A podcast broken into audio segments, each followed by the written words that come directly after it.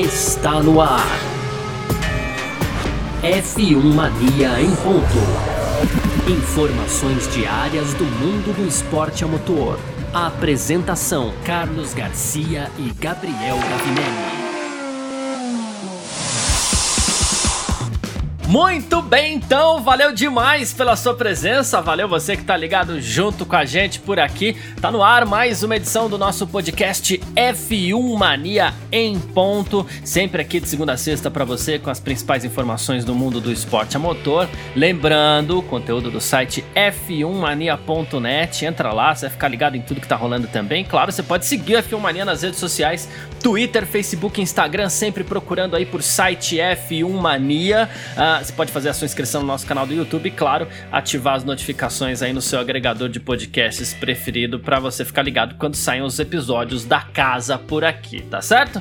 Muito prazer, eu sou Carlos Garcia e aqui comigo ele sempre, Gabriel Gavinelli. Fala, Gavi! Fala, Garcia! Fala, pessoal! Uma ótima sexta-feira para todo mundo. Hoje é dia 16 de outubro, Garcia. Ó, e ontem eu nem conseguia dormir pensando no nosso programa de hoje, viu, Garcia? Então, enfim, teremos aí as perguntas dos nossos ouvintes respondidas aqui no nosso programa. E para finalizar, a gente vai falar então um pouco de da, da, nossa agenda aí de automobilismo nacional, já que a gente tem Stock Car e Porsche Cup correndo nesse final de semana, Garcia. É isso, tem Fórmula 1, não tem Fórmula 1 nesse final de semana, mas tem muita coisa boa aqui no Brasil. E tá no ar aqui o nosso podcast F1 Mania em ponto de hoje, 16 de outubro de 2020, porque oh, a sexta-feira chegou. Podcast F1 Mania em ponto.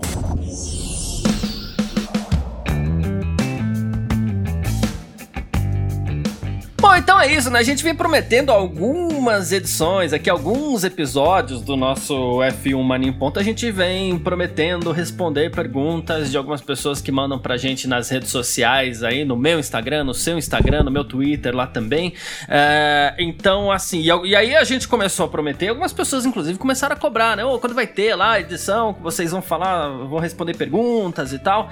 É, primeira coisa, pode sempre mandar mensagem pra gente, que é sempre muito legal, pode mandar sua pergunta pergunta e tudo mais, né? Mas chegou o dia que a gente vai separar as melhores perguntas aqui. A gente separou sete perguntas tal pra gente fazer esse nosso primeiro bloco de hoje. Mas antes das perguntas, Gavinelli, como é que faz quem quiser entrar em contato com você? Como é que faz quem quiser mandar alguma pergunta, algum comentário, concordar, discordar? Como é que faz? Garcia, é só acessar meu Instagram, então arroba Gabriel Gavinelli com dois L's Pode lá mandar aí a sua sugestão, sua crítica, seu elogio, sua pergunta também. Se a gente não trouxer ao ar aqui, eu respondo no meu, no meu direct mesmo, viu, Garcia? Ah, perfeito. A gente faz isso também. Quiser mandar lá no meu Instagram, carlosgarciafm, ou então no Twitter, carlosgarcia. Se, se por acaso não trouxer aqui pro, pro programa, a gente bate um papo por lá sem problema nenhum. Então é isso. A gente separou aqui, como eu falei, as melhores perguntas, né, de quarta. A gente começou anunciar isso quarta-feira, terça-feira, sei lá.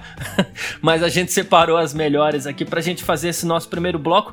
E eu vou deixar para você começar, Gavinelli. O que, que, que, tem, que, que tem aí pra gente começar essa edição de hoje? Ó, separei três perguntas muito bacanas aqui. Então, a primeira pergunta, então, que eu selecionei aqui, é a pergunta do Luan Abreu, né? Primeiro ele, ele começa aí é, elogiando o nosso trabalho, dizendo que é muito fã do F1 Mania e escuta todo dia o nosso podcast voltando do trabalho e já virou lei. Então, a pergunta dele é sobre o Ayrton Senna, né? Inclusive, ele diz aqui que ele ele é muito fã e tem até uma tatuagem do capacete do chefe, como ele diz aqui, né? E aí ele coloca já, ó, já para começar uma pergunta que é meio complexa, diz ele, né? Então eu vi, ó, uma hum. foto do Senna com seu volante da Williams FW16 com o câmbio borboleta, porém não vi a embreagem no volante. Gostaria de saber como funcionava essa época. Os pilotos continuam a ter três pedais? Então, desde já, ele agradece aí é, e manda um abraço para mim, para você, Garcia, e para que a gente continue com, nesse, com esse ótimo trabalho, um conteúdo é, sempre atualizado e preciso, segundo o Luan Abreu. Então, já fica aqui o nosso meu abraço aí pro Luan Abreu, Garcia. Pois é, na verdade, esse é aquele tipo de, de, de pergunta que remonta a uma disputa que a gente tem aí entre os fãs da Fórmula 1, né? Que, ah, mas antigamente o piloto pilotava de verdade, hoje em dia aquele monte de botãozinho no volante, que não sei o que. Mas, é, na verdade, não era nem uma coisa nem outra. Digamos que a gente tava numa fase meio que de transição até, né, Gabriel? É, perfeito, Garcia. Então, até em 89, aí, a Ferrari começou a introduzir a, a, o câmbio automático, né? E aí durante um tempo a gente teve o câmbio então semi-automático, né? E era o caso da Williams do FW16 aí pilotado pelo Senna, né? Então ele já não tinha mais esse terceiro pedal até 89, sim, todo mundo tinha ali esse terceiro pedal até foi a época que é, tudo, tudo bem que ainda usam hoje, mas o ponto ataco então ganhou muita importância, né, Garcia? Porque pisava é, ali é. na embreagem, é, então rapidamente explicando o, o, o ponto ataco, obviamente. Então, quando você pisa na embreagem, o motor solta ali as engrenagens até rapidamente engatar a marcha, mas você tem uma perda de aceleração, né? Uma é, aceleração abaixo, então você compensa com o acelerador, acelera mais forte ali para que enquanto tá freando, então por isso que o pé faz aquele movimento meio de lado, aí brecando e acelerando ao mesmo tempo que você tá fazendo a curva, trocando a marcha e batendo ali o pé no acelerador para manter a aceleração do carro. Mas isso é, começou a, a perder, ainda faz hoje como eu disse, mas começou a perder é, um pouco de importância quando foi começou a ser introduzido aí também as embreagens, né? Então a, a Ferrari foi a precursora em, é, em 89, aí começou com a introdução disso e aí foi a gente foi foi um, uma evolução progressiva então até a gente chegar aí no final de 95 né que foi, a gente tinha ainda a Forte Corse com, com o sistema e depois disso, então, a gente já entrou é, com, com, com, a outro, com a embreagem já do que a gente tem, né? Mas é isso, cara. A gente até que você colocou aí sobre essa brincadeira entre o, o, o pessoal que briga, quem é melhor, né? Os caras lá eram mais. é, tinham, tinham que dar muito mais trabalho e tal, porque tinha que ter o terceiro pedal. Então, sim, é verdade. Tinha ali aquele trabalho todo da pilotagem, né? Mas também hoje, cara, os caras têm ali um, um volante, Garcia, com 380 botões, é, né? É. Então o cara tem que estar tá focado na pista e mudando o botão ali. É, olha, é, são, como a Fórmula 1 é isso, né? É, é, realmente, não é à toa que é o, o pináculo aí do esporte a motor, mas é isso, é muito complexo mesmo de pilotar. Sempre foi. O pessoal minimiza um pouco, mas sempre será, viu, Garcia? Não, pelo amor de Deus. Hoje em dia você tem também. Se por um lado você, por exemplo, não tem um câmbio aqui na mão, do lado do volante, é, muita coisa parece mais fácil, por outro, o, o, volume de coisa que você tem que comandar no carro é muito grande. O piloto tem que ser um engenheiro dentro da pista ali também, porque a administração que ele tem que fazer do equipamento é completamente diferente. São, são só tempos diferentes, não significa que seja mais fácil, não. Fora que hoje você tem que. Tem carros muito mais rápidos também, com uma aerodinâmica muito mais evoluída, carros muito mais difíceis de guiar. E esses caras, eles, eles tocam o carro, assim, à beira da perfeição. Mesmo os pilotos que a gente chama de lentos, eles estão ali à beira da perfeição também, né? Mas deixa eu trazer mais uma pergunta aqui. O Jefferson Marcondes, e o Jefferson, assim, a gente já até falou é, recentemente do, do, do, Jefferson aqui, que mandou mensagem pra gente e tal. E ele falou assim: olha, pergunta para o programa de sexta hoje, né? Ele falou assim: por que não temos corridas em circuitos inversos, né? Ele falou assim: se no Bahrein tem pista que dá para mudar o percurso, não tem nenhum outro que tenha condições de fazer o circuito inverso? Há alguma regra que não permite? Boa, Garcia, uma boa pergunta, né? Então, na verdade, um circuito para poder é, ter uma corrida de Fórmula 1, um grande prêmio, ele precisa ser nível a FIA, né? E, e, e, e, ele é feito geralmente em um sentido. Então, por exemplo, pro lado, igual a gente tem Interlagos, que é no sentido anti-horário, né? É, é até a maioria dos circuitos são no sentido horário. Então, Interlagos é no sentido anti-horário. Então, todas as áreas de escape, as proteções, a pista é planejada para que você tenha um nível A da FIA. Que, o que seria o nível A? É, áreas de escapes que, que sejam condizentes aí com, com com, por exemplo, uma reta, uma longa reta, tem que ter uma boa área de escape. É, e aí, uhum. claro, são, são, são termos técnicos aí que a FIA avalia o circuito, mas basicamente é isso. Então eles avaliam todas as partes perigosas da pista e ali nessas partes avaliadas pela FIA tem que fazer várias alterações, tem que fazer é, é, várias colocações, por exemplo, das, das barreiras de proteção. E aí, quando você inverte o circuito, Garcia, muda tudo, né? Então, onde era a área de escape, por exemplo, vamos Sim. colocar Interlagos, que o pessoal tem meio que um exemplo bom, né? Então, imagina que Interlagos é, a reta sairia ali na, no café. Imagina, cara, se alguém bate hoje no café, Nossa. ali é uma descida que dá direto pro muro, né? Ia voar ali na, na caixa d'água da Sabesp, hein, Garcia? Então, assim, eles teriam que, por exemplo, Interlagos, abrir toda aquela área, é, nivelar aquela área também, porque é uma área de descida. Então teria que pôr ali a brita, ou então, ou então agora o asfalto, né? Mas enfim, com as, com as, com as Tech Pros ali de proteção, teria que ser feito, tem que ser feito todo um trabalho. E a verdade é que os circuitos não, não, não são todos os circuitos que têm espaço para isso ser construído, né? Então a gente falou, por exemplo, é, no começo do ano de ter uma corrida no, no, no inverso em Spielberg, né? Só você fazer o mesmo jogo mental aí. Imagina os pilotos, então, é, é eles sobem ali aquela primeira reta, é uma subida, né? Imagina eles descendo aquilo em velocidade máxima, Garcia. E é, o muro é, logo de cara ali já, né? O muro da última curva ali, é, em, como ele é no, no, no, sentido horário, então a proteção é pensando no piloto escapar para lá. Eles teriam que abrir toda uma área, que é inclusive onde fica a arquibancada hoje, e ali teria que ser construído todas umas proteções. Então, assim, é, a dificuldade de ter um, uma corrida invertida é porque os circuitos não são, é, eles não têm um nível A dos dois lados, né? Apesar de a gente ter até algumas corridas de, de algumas categorias, às vezes correm sim é, em sentido inverso, mas não são categorias FIA e principalmente não é a Fórmula 1. Então, essa é a grande exigência da Fórmula 1. Os circuitos têm que ser seguros e receber o nível A. Para Interlagos poder Desculpa, é. Garcia, só finalizar. Para Interlagos poder fazer, então, é, corridas no grid invertido, ele teria que replanejar todo o circuito e aí lá pedir para ter o nível A também no sentido invertido, Garcia. É, era exatamente o que eu ia falar. O, o, Pode acontecer, mas o, o, sentido inverso também teria que receber a certificação para que isso acontecesse, porque onde a entrada de curva passa a ser saída, a área de escape ela tá Sim. na saída da curva e ela passaria a ter ser recolocado em outro lugar, é tudo isso mesmo. Acho que a, a sua resposta foi bem completa e, e resumiu nisso. Assim, o, o, o, sentido inverso ele pode receber a certificação A, mas assim, desde que as obras necessárias sejam realizadas, alguns podem até ser interessantes ou não, já que a gente sabe também que na hora de projetar uma pista ali, já se projeta pensando em ponto de ultrapassagem. Então, acho difícil um projetista pensar uma pista já no sentido inverso, enfim, é, a não ser num caso como o do Bahrein mesmo, que ele próprio citou, que você tem várias opções de traçado ali, e nesse caso ficaria um pouquinho mais fácil você Sim. pensar nisso. Mas assim, a gente garantiu que você poderia, a gente prometeu que você poderia mandar áudio também, e a gente vai colocar áudio no ar aqui também. A gente tem duas perguntas que vão chegar por áudio, a gente vai colocar essas duas perguntas no ar.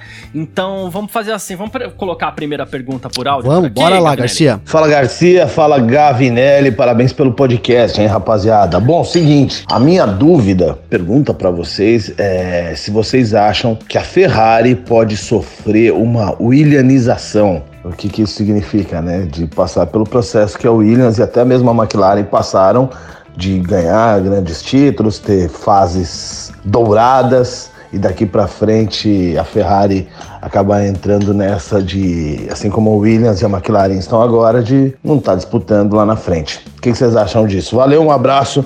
Tamo junto, sempre acompanha o podcast. Parabéns pelo trabalho, tá bom? Valeu, rapaziada. É nóis. Rapaz, a pergunta é, não deixa de ser uma pergunta pertinente, não é, Gavinelli? Boa pergunta, gostei da pergunta, viu, Garcia? Gostei. É, é. Não, eu primeiro queria elogiar esse Williamização, achei que ficou bem legal essa palavra aí termo, do né? Davi, né? Foi um termo bem legal, né? acho que deu para sintetizar bem o que ele queria perguntar, né?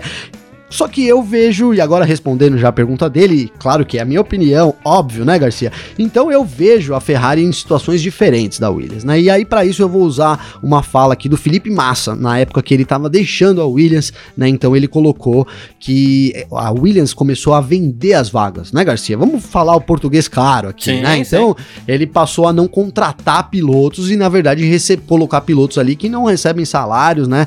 E, e, e na verdade trazem patrocínio, trazem dinheiro. Então é totalmente o inverso, né? E o Massa alertou sobre isso na saída dele. Ele falou: Isso é um processo muito complicado, porque o piloto é total responsável pelo desenvolvimento do carro né, Garcia? Então o pessoal acha que ó, os engenheiros estão hum. lá na uhum. fábrica trabalhando. Sim, eles estão trabalhando, mas seguindo ordens, né? Então alguém tem que chegar e falar: olha, essa asa aqui não funciona né? Esse motor, é, eu tô com um problema na quarta marcha aqui, não, não, sabe?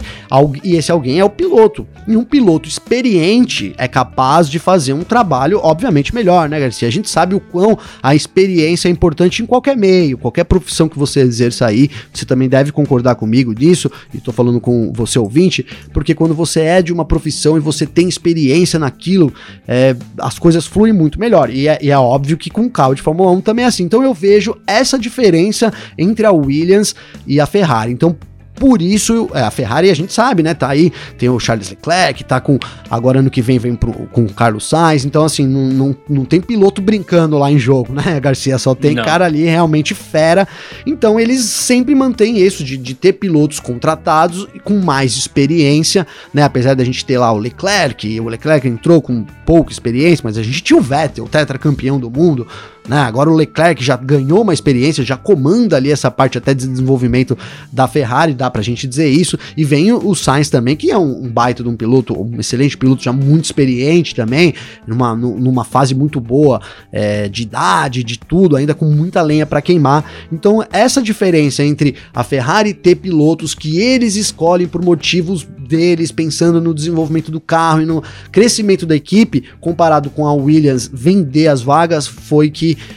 é, que diferem aí as duas equipes. Então, mesmo a Ferrari estando hoje lá no fundo do poço, digamos assim, né, eu acho que a, a recuperação dela é possível porque ela conta com uma equipe é, muito mais preparada do que a Williams, Garcia. Boa. Outra coisa importante também que a gente tem que analisar sobre a Ferrari é que, assim, ela está passando por um ano de transição. Ano passado ela estava bem, aí assim, digamos que ela colocou as quatro rodas para fora da pista ali no que diz respeito a seguir dentro das regras, né? E ela foi penalizada por um ano.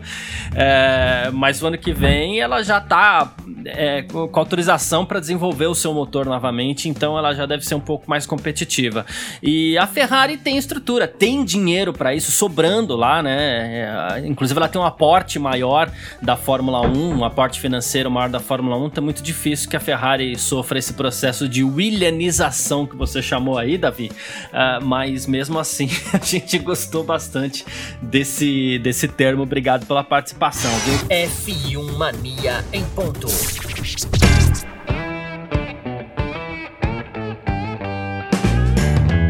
Tem mais pergunta aí, Gavinelli? Tem sim, tem sim. Tem uma do Felipe é, Felipe Rodrigues, ele é português, sempre ouve a gente, já mandou oh. várias mensagens aqui para mim, Garcia. Curte muito o nosso trabalho também, né? E a dúvida dele é quanto aos motores, né? De os próximos, as próximas gerações aí de motores da Fórmula 1. Então ele, ele pergunta aqui pra gente, ó.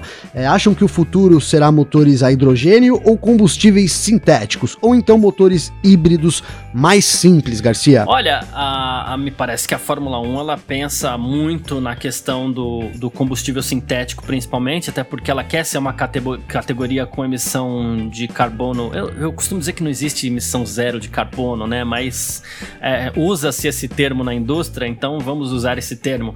A Fórmula 1 ela quer ser zero carbono, né? Então ela corre atrás do, do combustível sintético e as montadoras, as equipes pressionam a categoria também para que se tenha um motor um pouco mais simples. Esse motor turbo híbrido que a Fórmula 1 usa hoje, por exemplo, já afastou a Honda, talvez com uma mecânica um pouco mais simples isso não acontecesse. A Red Bull já pressiona para que os novos motores venham antes de 2025, que é o prazo prometido para que se troquem os motores na Fórmula 1, né?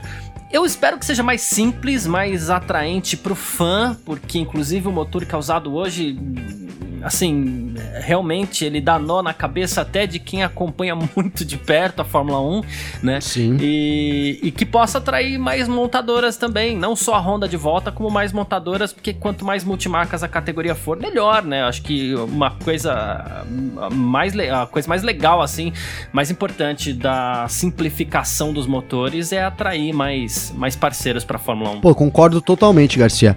É, eu acho que, que é isso, o futuro, né, é, deles então a gente, eles, eu acho que não é, não é o caminho. É, esses motores híbridos, então, ele, ele, até pergunta aqui, ou então motores híbridos mais simples. Essa motores híbridos mais simples não combinam muito para mim eu hoje. Pensei nisso. É. Né, hoje não combinam muito, então os motores híbridos aí eles são muito complexos, né? E aí se você joga isso para Fórmula 1, que é lá no limite, então é por isso que o, o custo é muito alto de pesquisa, de desenvolvimento, de testes, enfim, de tudo, né? Então eu acho que a Fórmula 1 caminha para de, de, dois modos, Garcia. Uma é para motores mais simples, né?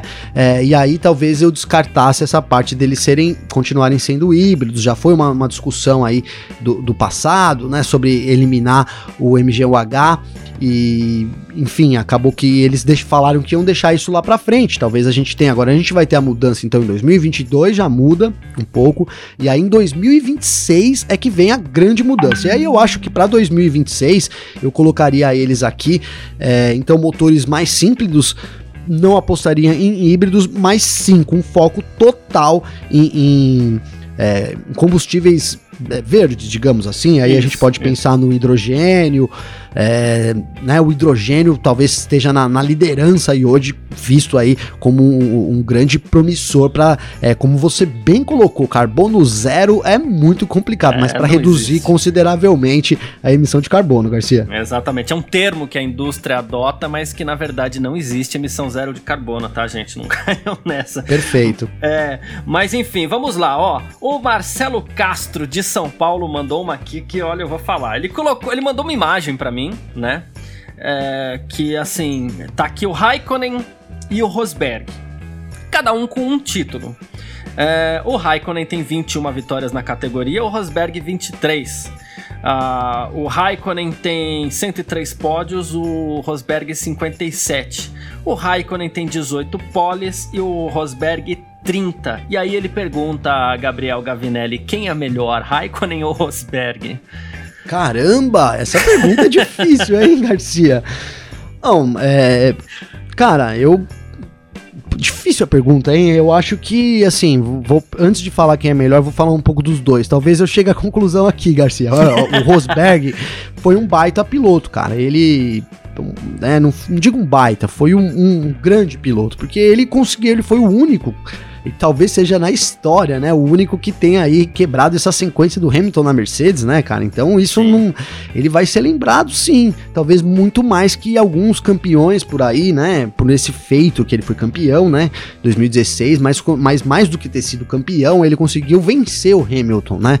Então acho que esse é o grande trunfo do Rosberg e ele usa isso mesmo, que ah, às vezes ele vem na mídia, olha, porque para vencer o Hamilton você tem que fazer isso. Já, já viu essas declarações dele, né, Garcia? Já, já. Você tem tem que pegar no mental dele.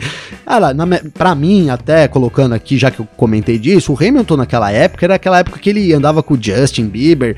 Bom, sem fazer críticas ao Justin, com o Neymar. Mas assim, é, ele tava meio assim, o rock and roll, né, velho? Como que é? Sexo, drogas e rock and roll, né, Garcia? Hoje a gente vê um Hamilton engajado aí, até falamos disso que ele quer, né?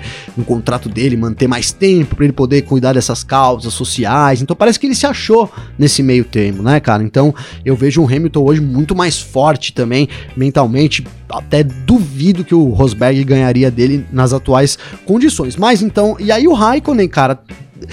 O Raikkonen também teve boas atuações, né? Mas ele, ele foi campeão, né? Num ano que é, ali o Massa não, não, não conseguiu ser campeão, aí o Raikkonen foi, né? Aproveitou a oportunidade, né, Garcia? Acabou sendo uhum. campeão. Não tô tirando os méritos do Raikkonen, né? Mas é, são méritos dele, total.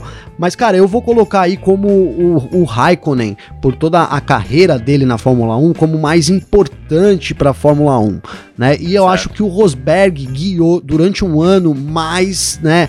Vamos colocar um ano, um ano só o ano do Rosberg de 2016 foi um ano que o Raikkonen, né, em termos de pilotagem, o Raikkonen nunca teve, né? Então colocaria aí o, o Raikkonen como o mais importante e o Rosberg em um ano como o mais rápido, digamos assim, Garcia, o melhor.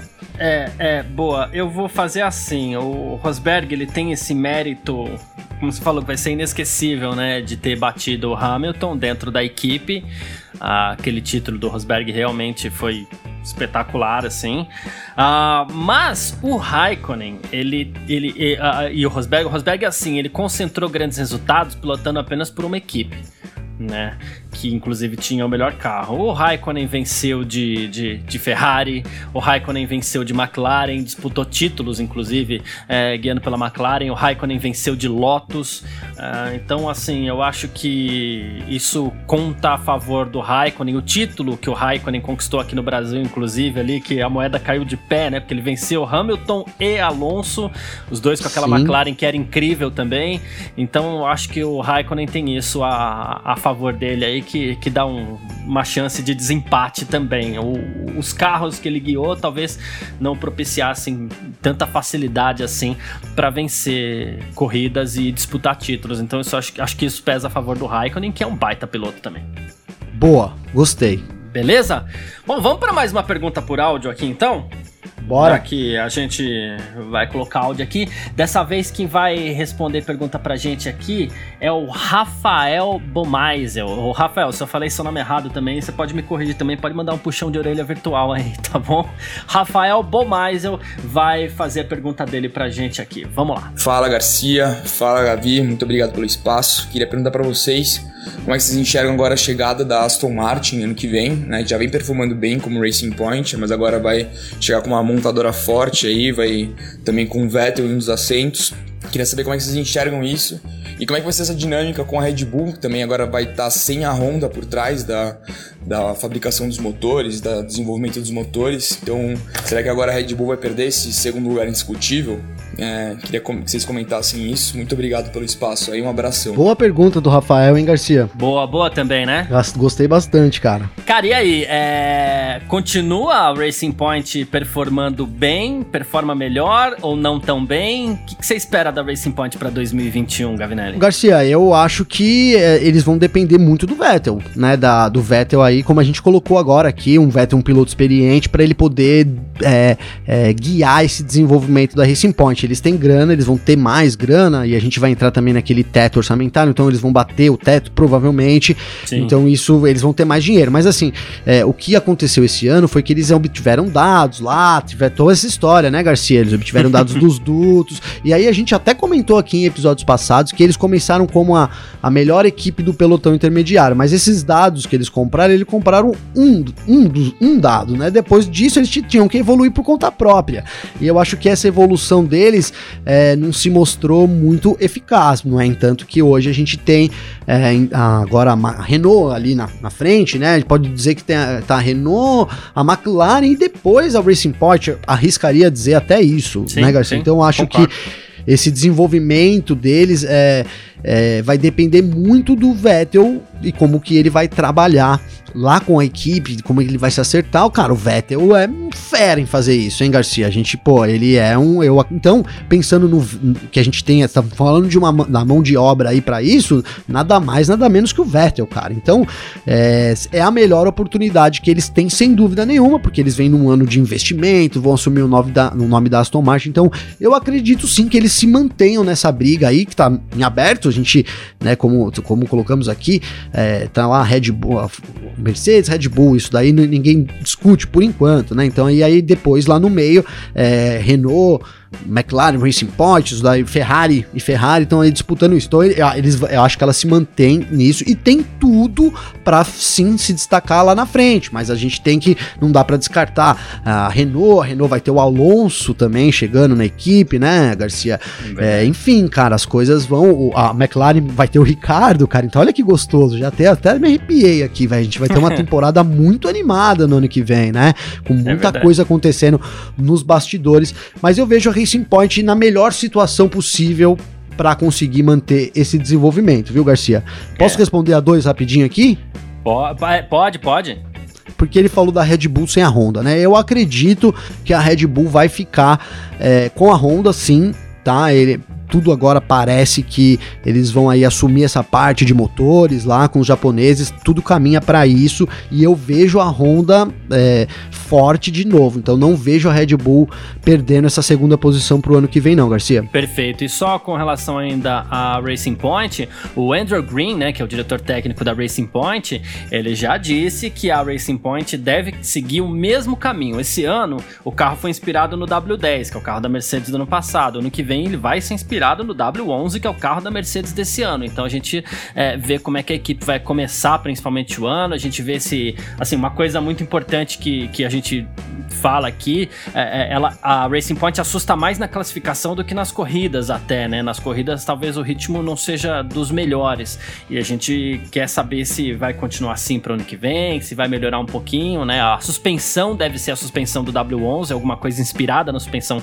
do W11 que é o carro da Mercedes desse ano. Então, é, talvez tenhamos uma Racing Point ou Aston Martin no caso aí assustando melhor. E sobre a Red Bull aí respondendo a outra pergunta dele, é, eu, eu tô nessa linha também, até porque o namoro, digamos assim, entre. entre entre a Red Bull e a Honda, ele não acabou, né? Aquilo que eu até fiz a brincadeira, que acabou o namoro, mas na verdade eles continuam se encontrando, né?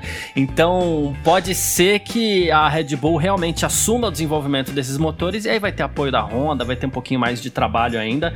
E a Red Bull a gente sabe, né? Aquilo que eles põem a mão funciona. Então pode ser que até para desenvolver motores seja uma boa é, que fique com eles. Vamos para a última pergunta então, Gavinelli? Vamos. A última pergunta é minha aqui e é uma pergunta legal, Garcia. Acho que você vai gostar também. Quer ver? Deixa eu baixar ela aqui, ó. Tá aqui na minha mão. Opa, não tá não. Agora tá. Então a pergunta é do Hassan Guimarães, Garcia.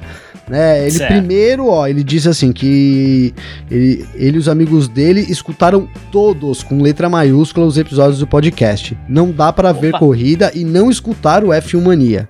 Mande um abraço pro dedão e o cabecinho. Eu fiquei pensando se esse dedão e cabecinha, eu vi, eu fiquei, eu fiquei quase uma meia hora aqui pensando se não tinha alguma pegadinha aqui, viu, Garcia? Dedão e o cabecinha. Mas acho que não, cara. Então, se eu Parece fui pego, não. né, meu? Vocês me desculpem aí, mas acho que não. Então, Dedão, cabecinha aí, Hassan, já deixa aquele abraço aí para vocês. Tá? Abraço. E aí ele, coloca, ele fala do Dedão, né? O Dedão é um amigo dele, torce pra McLaren há muitos anos, Garcia. Mas ele torce como se fosse um time de futebol. Ele briga, xinga, defende cegamente e muitas vezes faz análises erradas por conta dessa paixão aí pela McLaren, Garcia. Aí ele pergunta aqui para nós: qual a opinião de vocês sobre esse estilo futebolístico barra brasileiro de torcer na Fórmula 1? Um abraço aqui para pro Hassan também, ele mandou um abraço pra gente, Garcia. tá mandado, Hassan, valeu pela pergunta. Cara, é. Eu gostei, eu gostei bastante dessa pergunta, é divertida, porque assim. É, tem gente que diz, por exemplo, que o brasileiro não gosta de Fórmula 1, que o brasileiro gosta de ver brasileiro vencer. Tem gente que diz que o brasileiro não gosta, sei lá, de, de, de tênis, gostava de tênis porque tinha o Guga vencendo, e por aí vai. Que diz que brasileiro gosta, talvez mesmo, de futebol. Eu discordo, eu discordo dessa afirmação. Eu acho que o brasileiro gosta de esportes no geral. Eu acho que o brasileiro é apaixonado por Fórmula 1, até pela forma como o brasileiro gosta muito de carro em si, né? Mas o brasileiro é aquela história, né, cara? Tem muita coisa que a gente até critica no, no, no, brasileiro, mas coisa que não convém a gente trazer à tona aqui. Mas brasileiro tem uma coisa. É, eu acho que. É, brasileiro tá lá. No, quando o, o, o, quesito é paixão, o brasileiro tá lá em cima. E o brasileiro tem um jeito diferente de ver as coisas. Por exemplo, se tivesse um campeonato mundial de memes, né? Oh, o Brasil teria mais títulos do que a seleção brasileira de futebol tem, ou que o pessoal do vôlei tem lá fora, sabe? Ou até que a própria Brasil tem na Fórmula 1, que são oito títulos, né? Porque o brasileiro tem um jeito diferente de ver as coisas, assim. Totalmente. E o italiano tem isso com a Ferrari. É, e o italiano, é, que inclusive é muito parecido com o brasileiro, eu falo isso porque eu cresci no bairro italiano em São Paulo, e eu sei como é que é a, a postura do italiano com relação às coisas, assim. O italiano é parecido, o italiano lá na, na, na Itália também, ele enxerga a, a, a Ferrari como um time de futebol. Se bobear, eles são mais fanáticos pela Ferra Ferrari do que a torcida do Juventus é pelo próprio clube. Eu falei do Juventus porque né, existe até uma proximidade ali entre Juventus e Ferrari. É, mas isso é paixão. O brasileiro é apaixonado. O brasileiro defendia assim os seus pilotos. Quando você tinha dois pilotos brasileiros vencendo, que era Senna e Piquet, é, você tinha é, a disputa entre os piquetistas e os cenistas. Então, Não, sai a briga, né, Garcia? Sai a briga. Sai a briga. Então é o, é, é o jeitão apaixonado apaixonado do brasileiro mesmo que faz isso daí, eu acho que tá tudo certo. Eu acho que até valoriza um pouco. A gente tem que ser um pouco mais. Se não for para brigar, claro, que eu falo isso muito no futebol, por exemplo. Se não for para brigar, o resto tá tudo certo. Tem, pode ter uma análise meio distorcida ali, não tem problema. O lance é se divertir, porque para nós que estamos assistindo, acompanhando a Fórmula 1, assim, a gente que tá aqui trabalhando, fazendo nosso podcast, ok, é profissão. Mas pro espectador que tá assistindo a 1, é entretenimento. Então tem que ser algo feito para divertir mesmo. Não, totalmente, cara. Eu concordo com tudo que você falou. Quero só adicionar umas coisas aqui. Primeiro, ô Dedão, pega leve com os seus camaradas, hein, cara? Sem brigar, xingar, né, Garcia? Mas eu vejo muito isso. Me lembro da época que eu tinha na minha família, é, pessoa que torcia pro Piquet, meu pai torcia pro Senna, que já chegou a sair na mão, cara, por causa de Piquet. Então, Aí, assim, se, se, não chegar nesse extremo. Mas, cara, é, não vou falar isso aqui, mas assim, pô, também lá ele era dois. É, italiano, né, Garcia? Eu sou Gavinelli, então você imagina a família Aí, lá, dez irmãos lá do meu pai, na verdade são oito, mas enfim, é, oito irmãos lá, aquele o negócio não era, não era brincadeira, não. E aí dividido entre Piquet e Senna, e era assim que nem Corinthians e Palmeiras, né, cara?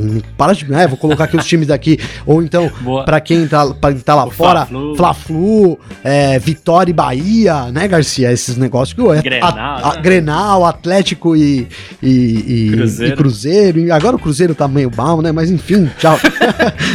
Mas é isso, cara. Então, essa, essa paixão, cara, eu acho que é o, o, diferencial do brasileiro e que a gente pode sim, igual você falou, igualar ali com os italianos, né, cara? Então, esse jeito emotivo é, é, de pegar fogo, né? A gente não é à toa que você vê Interlagos, né? Pega aí uma, uma foto, acho que a, a, maioria das pessoas já viram, mas quem não viu, procura no YouTube fotos aí das arquibancadas de Interlagos nos anos 80, 90, ou então é, o pós-corrida ali, os churrascos, as coisas que a galera faz. Eu acho que essa paixão que o brasileiro tem é o que dá, é a nossa, a nossa Cara, é o nosso print, né? Todo mundo vê o brasileiro já com isso, né? O cara vem aqui fazer um show de música no Brasil, ele sabe que a pessoa vai cantar todas as músicas, né?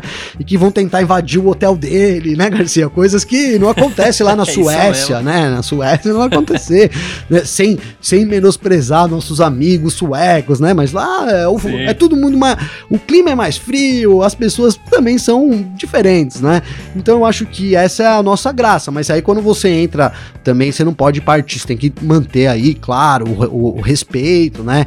É, e, e, e, partir pra briga, obviamente.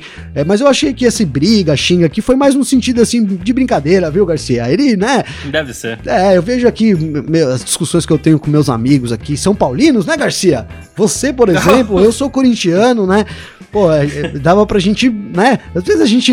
Eu não brinco com você de futebol, mas assim, a gente pode brincar, né, cara? Eu acho pode, que essa pode. é a grande graça, assim, da, a gente é. ter esse, esse, esse, sangue quente, é, saber brincar. Então, poxa, que legal que eles têm uns amigos lá que, que assistem juntos. Me lembrei até do meu cunhado aqui, vou deixar um abraço pro, pro Vitor Rodrigues aí, meu cunhado, porque ele também assistia Fórmula 1 com o meu primo, né? Primo aí, o Daniel.